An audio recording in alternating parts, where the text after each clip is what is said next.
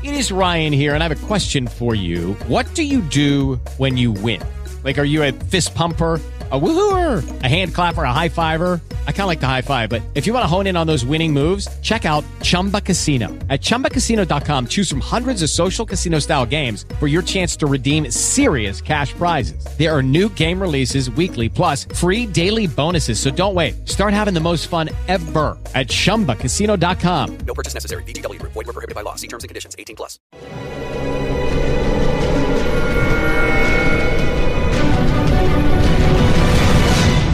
Documental.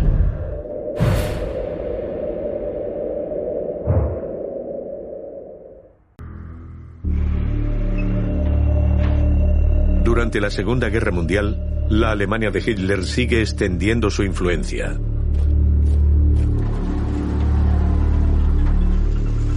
Praga, París, Copenhague. Las grandes ciudades de Europa caen una a una bajo el yugo del ejército nazi. En noviembre de 1943, el Tercer Reich y su Führer dominan más de 15 países. Gran Bretaña, Estados Unidos y Canadá aunan fuerzas para liberar la Europa ocupada. Lanzan la Operación Overlord. Su objetivo desembarcar miles de soldados en las playas de Normandía en junio de 1944 y empujar al ejército nazi hasta las fronteras de Alemania. Es arriesgado. El enemigo espera un ataque a gran escala en algún punto de la costa atlántica. Y la victoria no está asegurada contra el poderoso ejército del Reich. Yo diría que las divisiones SS Panzer estaban entre las mejores formaciones de combate que el mundo había visto y tenían unos tanques formidables. Por supuesto, los aliados tenían muchos más tanques, pero los Tiger y Panther alemanes eran magníficos. El ejército alemán como institución era mucho mejor que el británico y el estadounidense. Entonces, ¿cómo pueden enfrentarse al poderoso ejército del Tercer Reich? ¿Y cómo pueden asegurar los aliados el éxito de un desembarco en Normandía?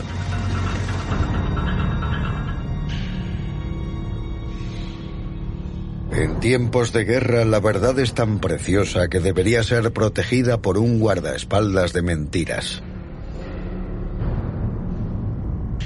Un guardaespaldas de mentiras. Cuando pronuncia estas palabras el 1 de diciembre de 1943, el primer ministro británico Winston Churchill tiene un plan muy concreto. Hay que engañar a Hitler. Winston Churchill especialmente, pero también muchos comandantes aliados sabían que los alemanes eran capaces de desplegar toda su fuerza en las primeras 24 o 48 horas tras la invasión y obligar a los aliados a volver al mar. Pero si conseguían distraer, desviar y retrasar a los alemanes, entonces la operación podía triunfar. Churchill buscaba la sorpresa. Esa era la única forma de que la invasión tuviera éxito.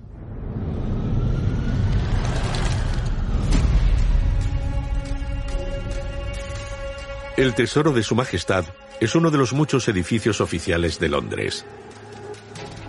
En su sótano, un búnker construido discretamente en 1938. El Gabinete de Guerra.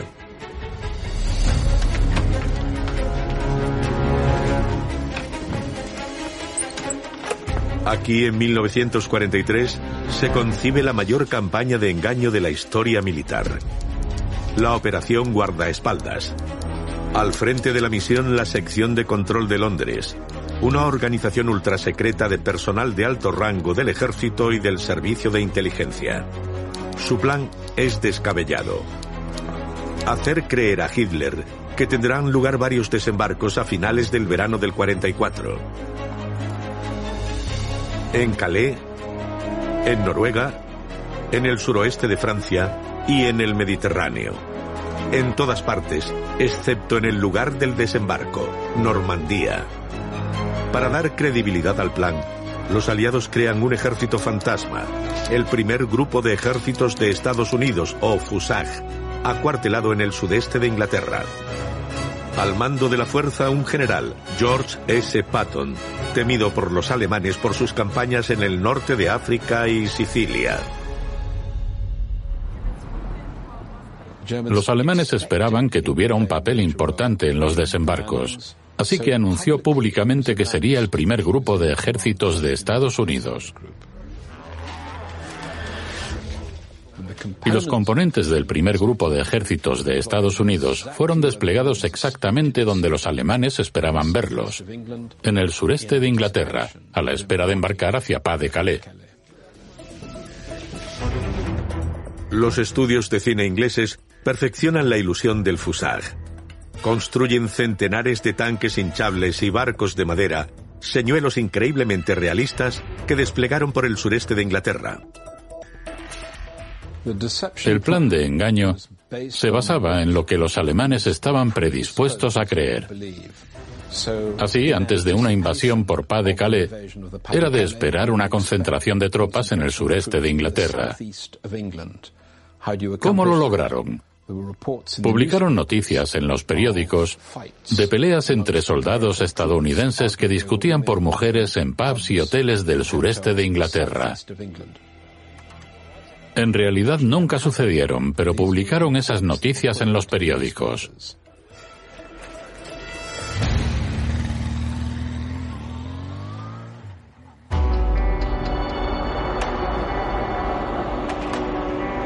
Con la primera parte del engaño en marcha, la campaña de desinformación crece.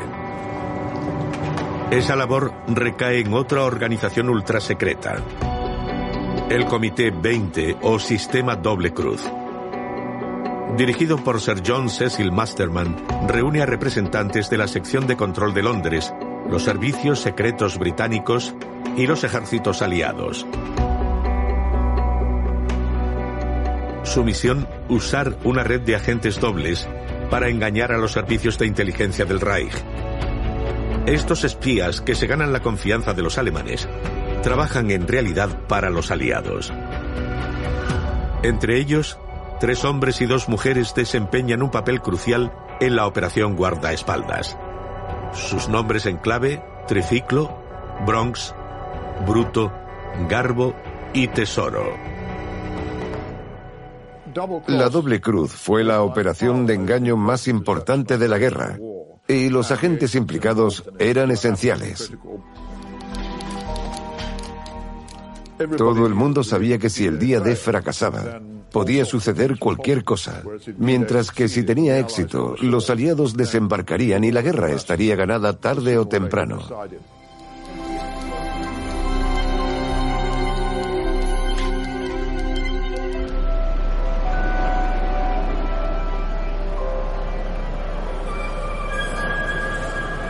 Los archivos nacionales de Kew a las afueras de Londres conservan todos los detalles de esta gran farsa.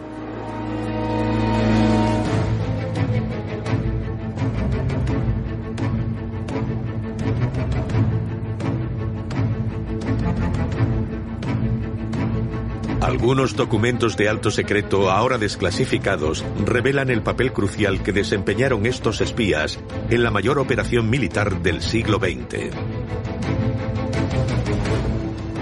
Querido Jorge, tienes toda la razón al pensar que soy una persona horrible con la que cartearse, pero lo creas o no, no he podido encontrar media hora para escribirte. Te envío estas pocas líneas solo para decirte que no debes preocuparte tanto por tu hermana. Ha recuperado su salud por completo y nadie podría creer que estuviera tan enferma hace pocos meses.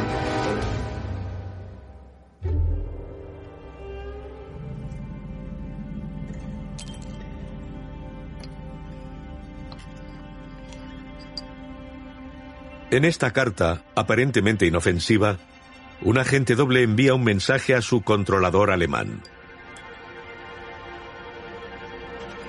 Entre las líneas escribe otro texto con tinta invisible, hecha con aspirina diluida. Los buenos espías, los espías que quieren vivir mucho tiempo, nunca tienen equipos de espionaje en su poder. Su seguridad radica en que parecen ciudadanos normales. Así que si conseguían acceso a productos químicos comunes de uso doméstico, algo que podían comprar en una farmacia, podían crear una tinta invisible y así comunicarse con sus superiores. La tinta invisible es fácil de hacer. Revelarla requiere más esfuerzo. Los servicios de inteligencia alemanes desarrollan un método complejo de dos pasos. Primero cubren la carta con una solución química y la dejan secar al menos una hora. A continuación cubren la carta con otra mezcla secreta de productos químicos. Y cuando ésta se seca, el mensaje se va revelando lentamente.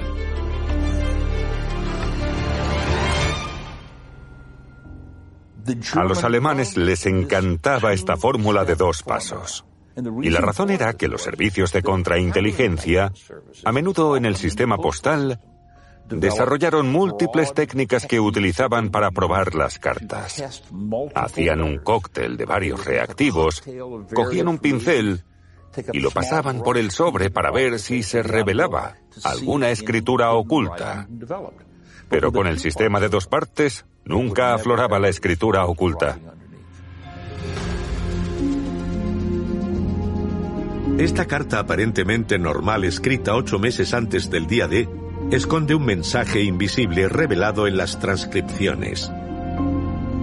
Es uno de los miles que se conservan en los archivos nacionales pertenecientes a la operación guardaespaldas.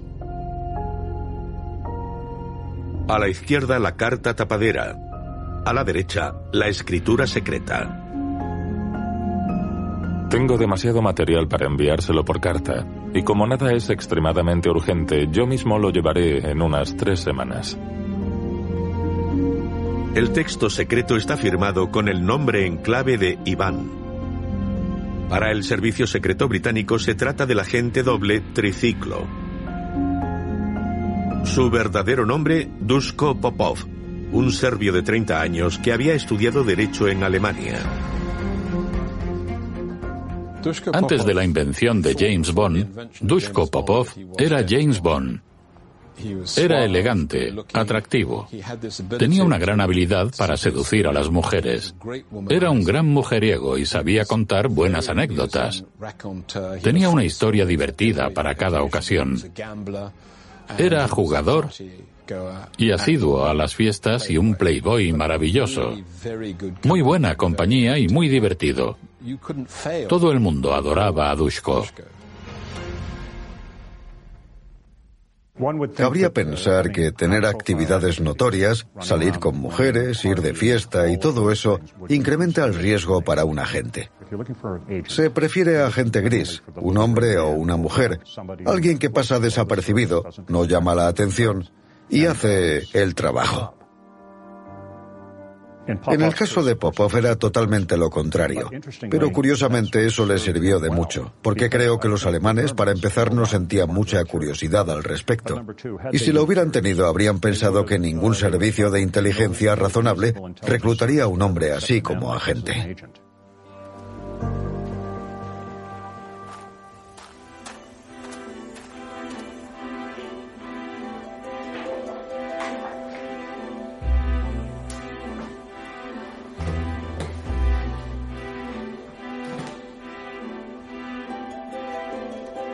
Marco Popov es hijo del agente Triciclo.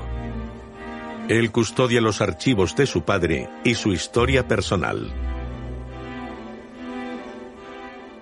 Dushko, tras estudiar en Belgrado, se doctoró en Friburgo, Alemania. Y allí conoció a un alemán de origen danés llamado Johnny Jepsen.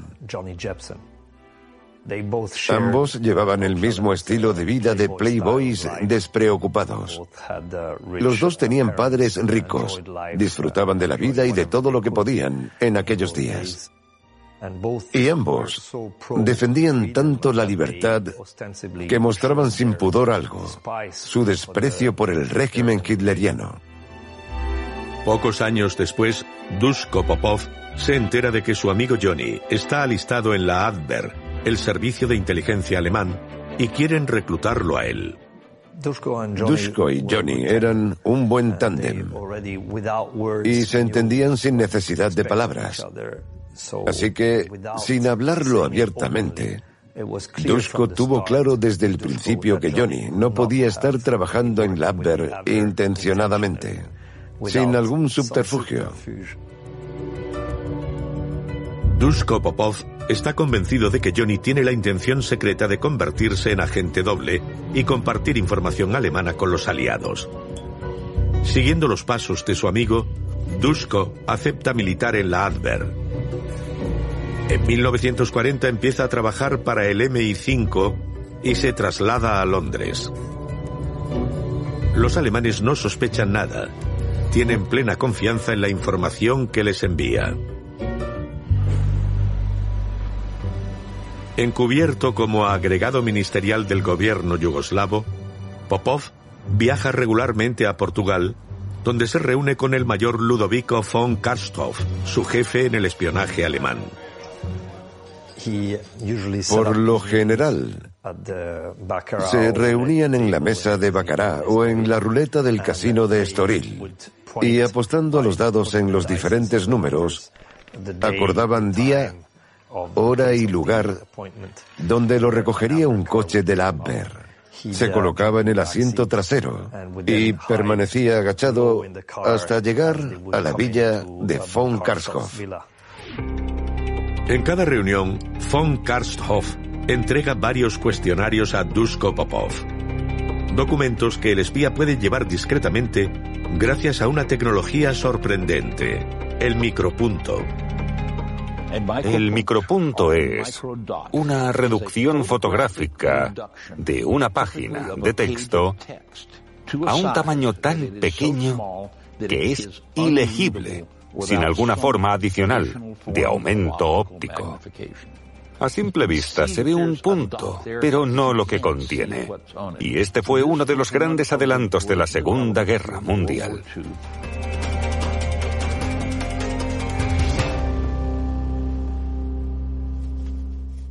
Debido a que eran tan pequeños, podían ocultarlos y evitar que fueran detectados al cruzar la frontera. La única forma de leerlos era usando un pequeño microscopio.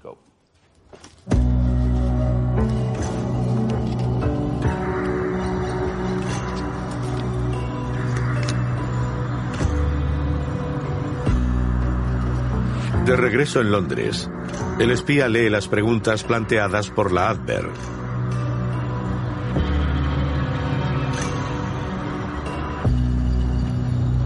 Por supuesto, transmite estos documentos al Comité Doble Cruz, que le facilita las respuestas. El estilo de vida social y de Playboy de Triciclo proporciona al comité la cobertura perfecta para justificar el origen de su información. Durante meses, el agente doble realiza un verdadero ejercicio de equilibrismo entre Londres y Portugal. Un paso en falso podría exponerlo a los servicios secretos alemanes. El agente doble, al responder ante dos controladores, debe tratar con dos profesionales. Ambos profesionales están buscando constantemente indicios de si ese agente es leal a ellos o no. Así que, durante el curso de cualquier operación, el agente doble tiene que enfrentarse a situaciones en las que el otro bando lo pone a prueba. El agente debe estar atento en cualquier circunstancia y debe desarrollar historias creíbles que encajen con lo que esté haciendo. Así que si tiene que reunirse con el servicio secreto que en realidad lo controla, debe inventar una buena historia que contarle al otro bando. Si tiene que ir a Portugal, voy a Lisboa. ¿Por qué estoy en Lisboa? Estoy en Lisboa por motivos de negocios o cualquier otra razón, pero tiene que tener una historia convincente que pueda contar al otro servicio secreto. Cualquier error puede tener terribles consecuencias para él. Popov no tarda en convertirse en uno de los espías favoritos de la Adver. Pero el agente doble no tiene idea de la magnitud del engaño. Ninguno de los agentes sabía que formaban parte de una gran campaña de engaño. Cada uno creía que operaba de forma individual e independiente. Ni siquiera sabían los nombres reales de sus oficiales de inteligencia, que supuestamente eran sus mejores amigos.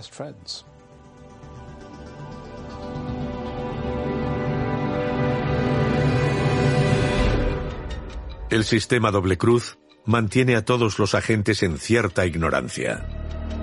Tras idear la desinformación que quiere hacer llegar a los alemanes, el comité la fragmenta y distribuye en partes, sin relación aparente, a los oficiales de inteligencia de los agentes dobles. Al final de la cadena, los espías no tienen idea del panorama general. El desembarco de Normandía en lo referente a inteligencia es como un puzzle. No mostraron al enemigo la imagen completa de la tapa de la caja del puzzle, sino que le dieron las piezas. Y las piezas no solo encajaban, sino que se superponían.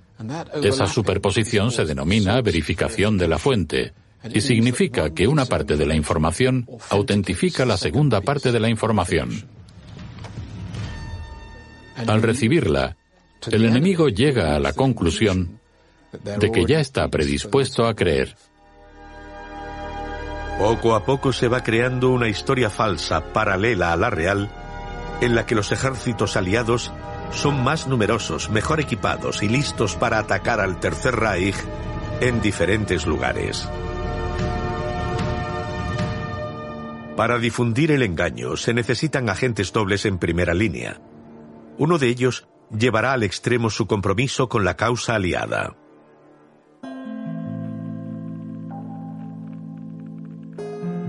Nombres en clave, Garbo en el bando británico, Alaric en el alemán. El español Juan Puyol García es uno de los mejores y más imaginativos espías de la corona británica. Su carrera comienza en 1939, al final de la Guerra Civil Española. Enemigo del totalitarismo, decide actuar contra la ideología nazi, como relata en sus memorias publicadas en 1986. Anhelaba justicia, de la maraña de fantasías e ideas confusas que llenaban mi mente. Empezó a tomar forma lentamente un plan, hacer algo, algo práctico, mi aportación al bien de la humanidad. Tamara Chrysler es nieta del agente Garbo y una de las herederas de la increíble historia de sus abuelos. No creo que mis abuelos decidieran convertirse en espías. Más bien fueron las circunstancias las que los llevaron a esa situación. Eran muy jóvenes y entusiastas. Eran soñadores. Habían sufrido mucho a causa de la guerra civil española.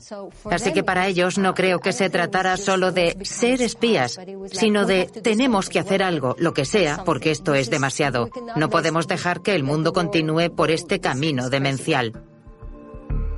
Juan Puyol García y su esposa Araceli intentan contactar con los servicios secretos aliados. Pero los aliados rechazan a la joven pareja sin experiencia. Entonces se dirigen a los servicios secretos alemanes con el fin de entregarles información falsa. Los alemanes los reclutaron en 1941. Bajo el nombre en clave de Alaric, García comienza a proporcionarles información desde Londres. Solo que nunca había puesto un pie en la capital británica. Consiguió llegar a una localidad a las afueras de Lisboa llamada Cascais y a partir de ahí fingió que estaba en Inglaterra y que había reclutado a una tripulación civil de la KLM que hacía vuelos regulares entre Inglaterra y Portugal. Esta era la explicación de por qué las cartas de Alaric tenían matasellos de Lisboa. Según él, su mensajero las echaba al buzón en Lisboa.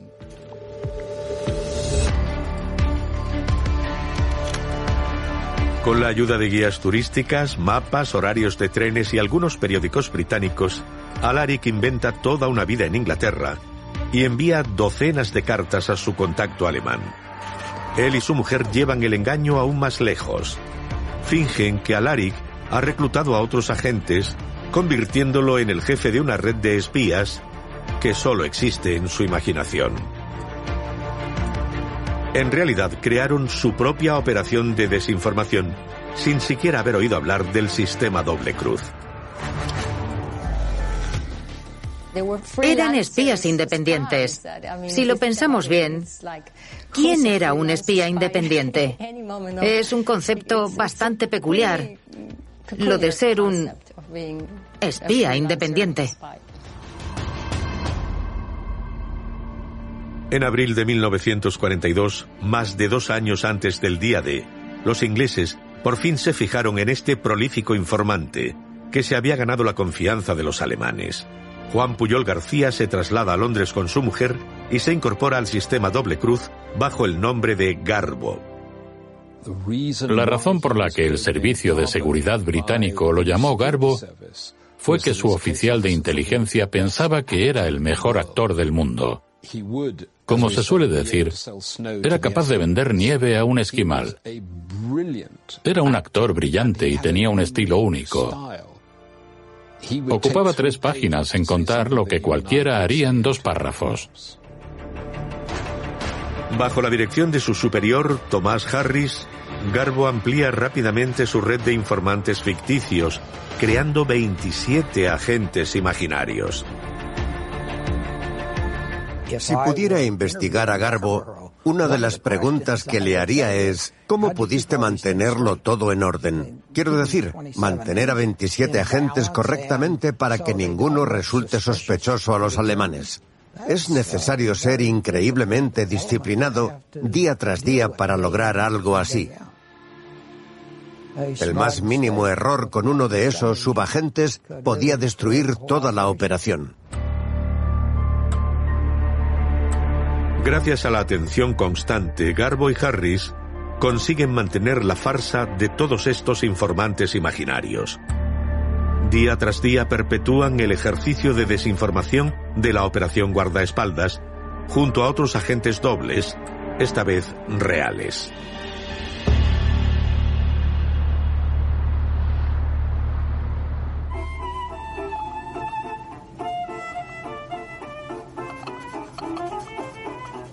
También menciono que en mi última visita a Bristol noté un número considerable de soldados y oficiales estadounidenses que lucían una gran letra de color negro.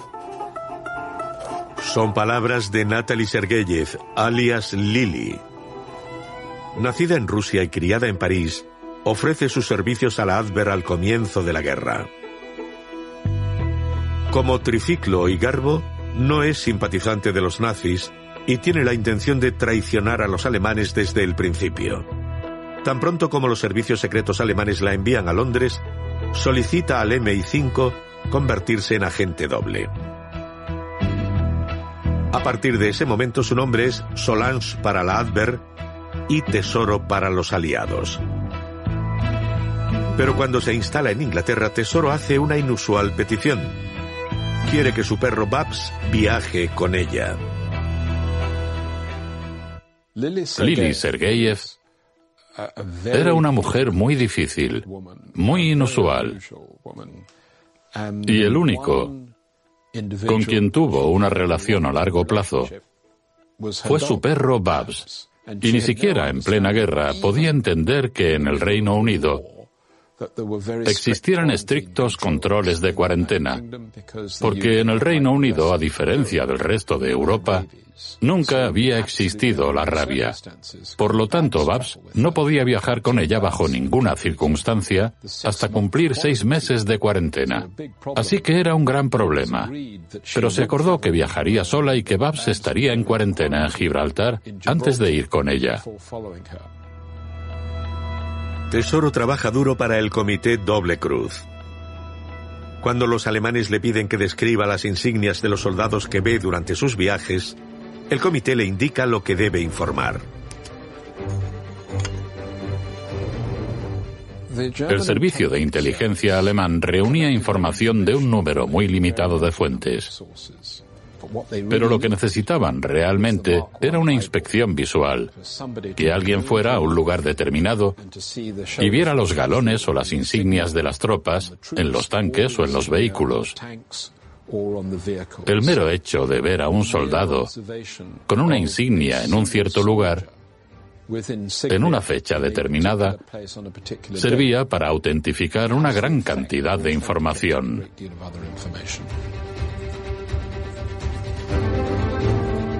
Durante meses, Tesoro y otros pasan una gran cantidad de información al Reich.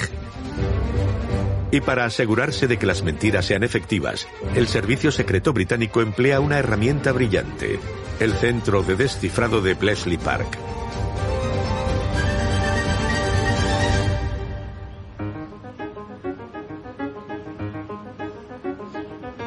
Aquí más de 8.000 personas trabajan descifrando mensajes alemanes.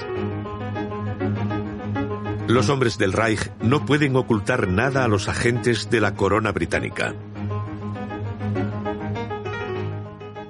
Podían ver un mensaje que enviaba Garbo a Madrid y seguir su recorrido hasta Berlín. A continuación veían la reacción en Berlín desde donde se enviaba otro mensaje a Madrid. Tal vez un cuestionario intentando averiguar más información sobre determinados temas, que luego era enviado a Garbo con otro método de cifrado. La enorme ventaja de controlar el tráfico alemán era la garantía de que el enemigo había picado por completo y creía que la información que recibía era auténtica. Los mensajes interceptados no dejan lugar a dudas. Los agentes dobles se han ganado la confianza de los alemanes. En mayo de 1944, un mes antes del desembarco, los servicios secretos del Reich están convencidos de que las tropas aliadas se concentran principalmente en la región de Dover y en la costa este. Los alemanes disponen sus ejércitos de acuerdo a lo que creen saber, situando sus tres divisiones clave en la zona de Calais. Pero esta es la verdadera posición de las tropas aliadas, reunidas masivamente un poco más al oeste, preparadas para atacar las playas de Normandía.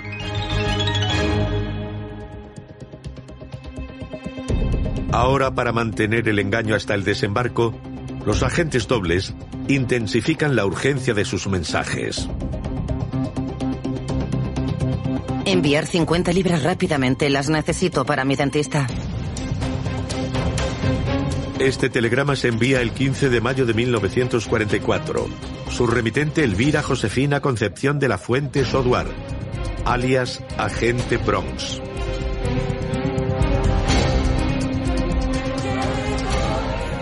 Hija de un adinerado diplomático peruano, es conocida por su asiduidad a las fiestas, su seducción y su pasión por el bridge. Una excelente tapadera para transmitir cotilleos de la alta sociedad. Este telegrama corriente esconde un mensaje codificado para su oficial de inteligencia. La suma de dinero designa en realidad un área geográfica específica, objetivo de un próximo ataque aliado, el Golfo de Vizcaya al norte de España. La referencia a su dentista designa su nivel de certeza sobre la información. Por último, la urgencia de su petición indica cuándo tendrá lugar el ataque. El 15 de mayo de 1944, el telegrama decodificado por la Abwehr dice, en un mes, en torno al 15 de junio, tendrá lugar definitivamente un ataque en el Golfo de Vizcaya. Lo que había en el Golfo de Vizcaya era una división SS Panzer, una unidad clave. Y cuando llegó ese mensaje, los militares la mantuvieron allí. Así que, básicamente, ese telegrama paralizó a una unidad muy importante del ejército alemán. Una división SS Panzer completa permanece a la espera de una invasión que nunca llegó. La operación guardaespaldas sigue dando frutos. El desembarco es inminente y los aliados están seguros. Pero de repente sucede lo inesperado.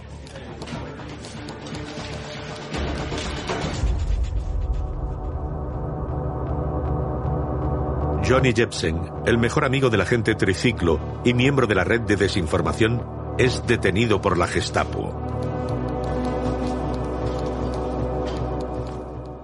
Sospechaban con razón que había malversado una gran cantidad de dinero de Abber. El problema era, ¿intentaría hacer un trato con la Gestapo? ¿Revelaría la información que conocía? ¿Comprometería a Dushko Popov? Juan Puyol, llamado en clave Garbo, estaba bajo amenaza porque quedó claro que la información sobre él había llegado hasta Jepsen. Así que toda la operación estaba en juego cuando Jepsen fue arrestado. Y eso originó una grave crisis en el Comité Doble Cruz. El Servicio de Seguridad británico contiene la respiración. De repente, casi al mismo tiempo, surge otra amenaza. Cuando visitó Lisboa, había acordado una señal de control con Kliman de la que no nos habló a su regreso. Se negó a revelar cuál era la señal. Este informe es escrito por la agente Mary Scherer, oficial de inteligencia de Tesoro. Revela que Tesoro la ha amenazado con contarle todo a su contacto alemán. ¿Por qué? La muerte de su perro Babs arrollado por un camión mientras estaba en cuarentena. A Lili Sergeyev solo le interesaban dos cosas, ella misma y su perro. Y en cuanto a su motivación, estaba muy enfadada por la pérdida de su perro, hasta el punto de poner en peligro su misión. El MI5 percibió el peligro de que revelara a los alemanes que estaba jugando a dos bandas. A finales de mayo de 1944, la detención de Jepsen y las amenazas de Tesoro provocan una crisis en el Comité Doble Cruz. La operación guardaespaldas está al borde del fracaso. Pero es demasiado tarde para cancelarla. El comité detiene las actividades de triciclo y evita que Tesoro escriba sus propios informes. Pero deciden que Garbo es demasiado valioso para sacarlo del servicio. La noche del 5 al 6 de junio de 1944, pocas horas antes del desembarco, transmite a los alemanes un mensaje de suma importancia. Me escribió hace tres días avisando de la distribución de raciones frías y bolsas para vomitar a la tercera división canadiense. Después de partir la tercera división canadiense han llegado los estadounidenses. Le llegaron rumores de que la tercera división canadiense había embarcado. En esta carta, Garbo anuncia el inminente desembarco en Normandía. Es la verdad. La última jugada de póker de la operación guardaespaldas antes del día D. Fue un golpe brillante del MI5 hacer que Garbo enviara un mensaje la noche del día D diciendo que los aliados iban a atacar para aumentar la credibilidad de Garbo. Gracias a este mensaje, Garbo mantiene la confianza del servicio secreto alemán. Una artimaña indispensable para mantener el engaño. Cuando los barcos aliados zarpan de la costa inglesa hacia Normandía, el Estado Mayor nazi sigue creyendo que es una maniobra de distracción.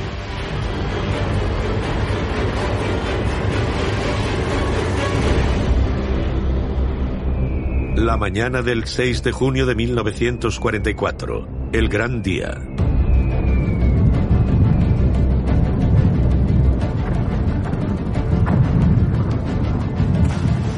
8.000 barcos de guerra fondean ante Normandía y 175.000 hombres asaltan las playas.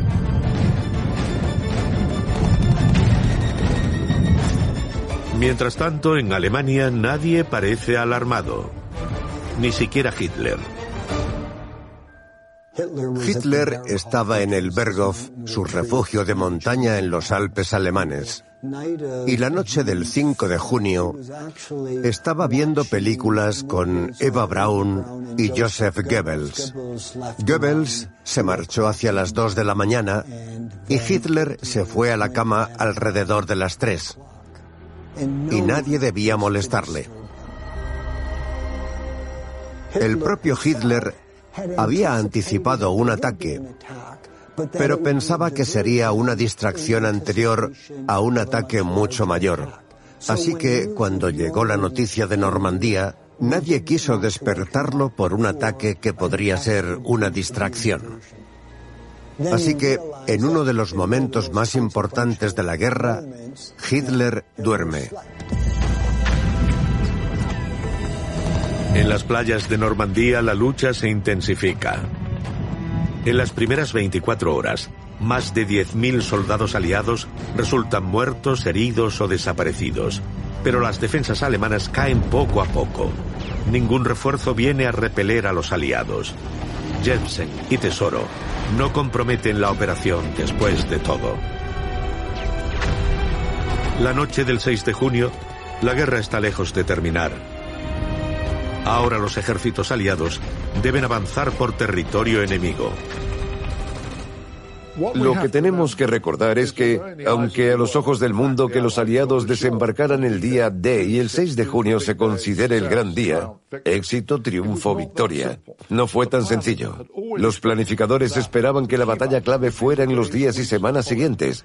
Y si después del día D los alemanes eran capaces de llevar refuerzos por tierra más rápido que los aliados por mar, los nazis aún podían ganar la batalla. Así que casi todo dependía de la rapidez con la que los alemanes pudieran trasladar sus divisiones blindadas desde Pas de Calais. Por el momento los alemanes creen que el desembarco de Normandía es una táctica de distracción. Siguen esperando un ataque mayor en Pas de Calais. Pero ¿cuántos seguirán creyéndolo? Cabría pensar que la campaña de engaño terminó después del 6 de junio de 1944. Pero eso fue solo la primera mitad. La segunda mitad fue igual de importante y era mantener la ilusión de que la invasión principal tendría lugar en cualquier momento en Pas de Calais.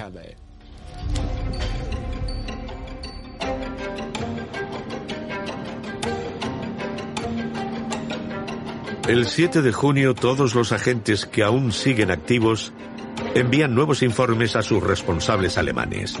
No pueden ser más explícitos. Un ataque a Calais es inminente. Del informe mencionado se desprende claramente que el presente ataque es una operación a gran escala, pero de distracción. No me gusta dar mi opinión a menos que tenga fuertes razones para justificar mis certezas. Solo hay parte de la fuerza aliada en la operación de Normandía. El grueso permanece aquí.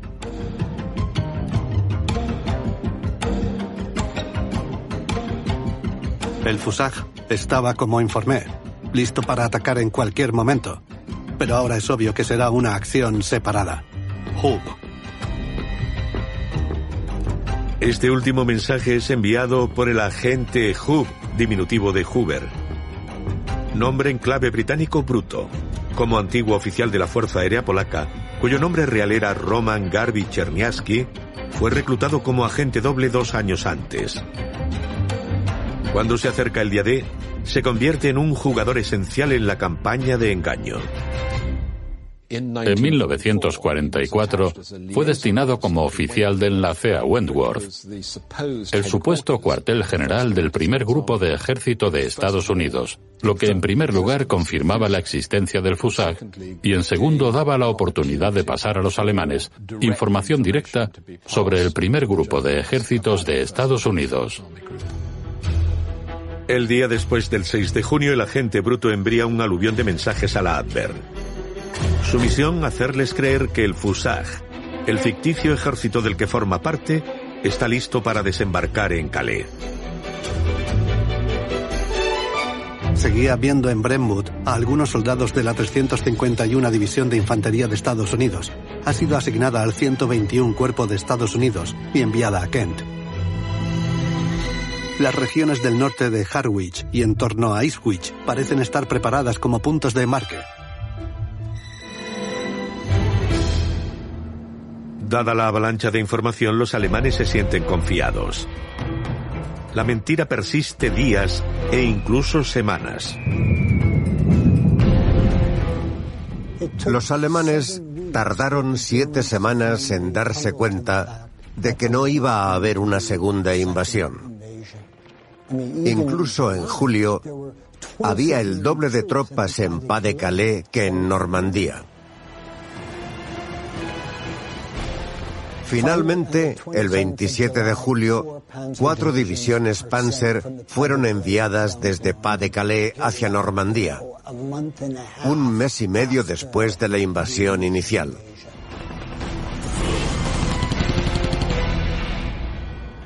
Uno de los aspectos más extraordinarios del Fortitude fue que la mayor esperanza de los aliados era poder mantener la incertidumbre durante el día D.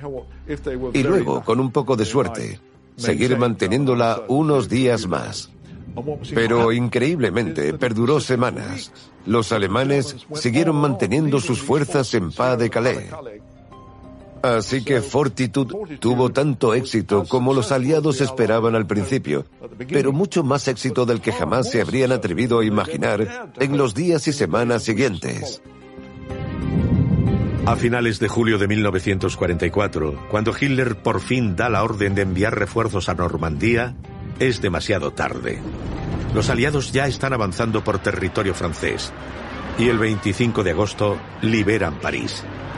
La lucha continúa durante muchos meses, pero la suerte está echada. Los ejércitos del Reich están atrapados entre las fuerzas aliadas en el oeste y las rusas en el este. El 30 de abril de 1945 las tropas soviéticas llegan a Berlín y Hitler se suicida en su búnker. Una semana después, el 8 de mayo, Alemania se rinde. La Segunda Guerra Mundial termina por fin en Europa. Aún hoy, el desembarco del 6 de junio de 1944 se considera uno de los acontecimientos militares más notables del siglo XX. Pero la historia casi ha olvidado la extraordinaria campaña de desinformación que lo hizo posible.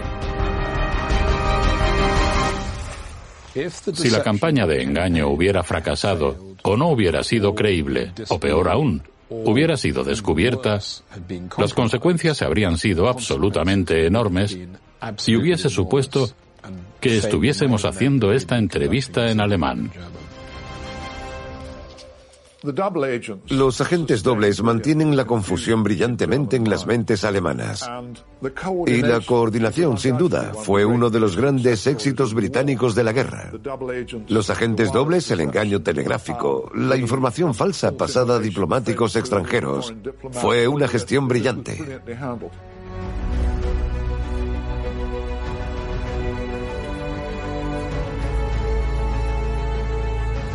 Al final de la guerra, los agentes dobles ni siquiera son conscientes del papel central que han desempeñado. La mayoría abandonan Inglaterra y reanudan su vida normal. Tras la guerra, estos agentes volvieron a una vida en las sombras.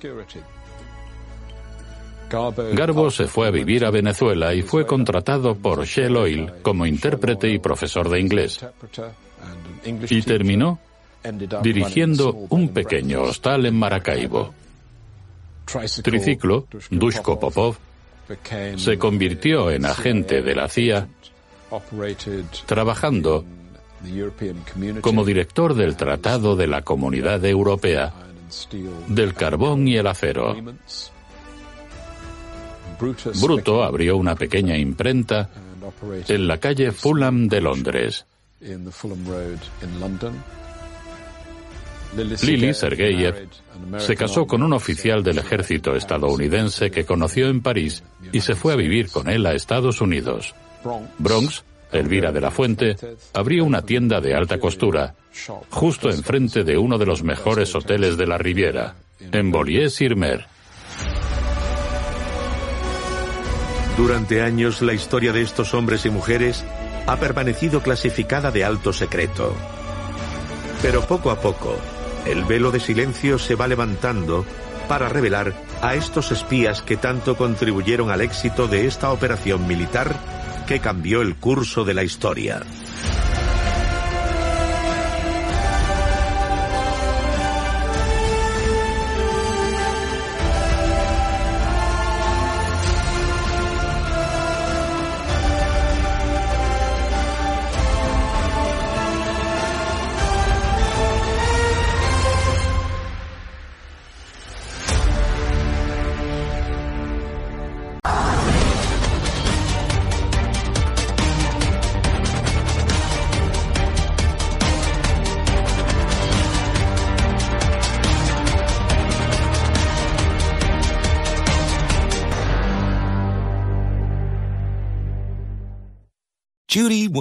Boring. Hello. Then Judy discovered ChumbaCasino.com. It's my little escape. Now Judy's the life of the party. Oh, baby, Mama's bringing home the bacon. Whoa, take it easy, Judy. The Chumba life is for everybody. So go to ChumbaCasino.com and play over 100 casino style games. Join today and play for free for your chance to redeem some serious prizes. ChumbaCasino.com. No purchase necessary. Void where prohibited by law. 18 plus terms and conditions apply. See website for details.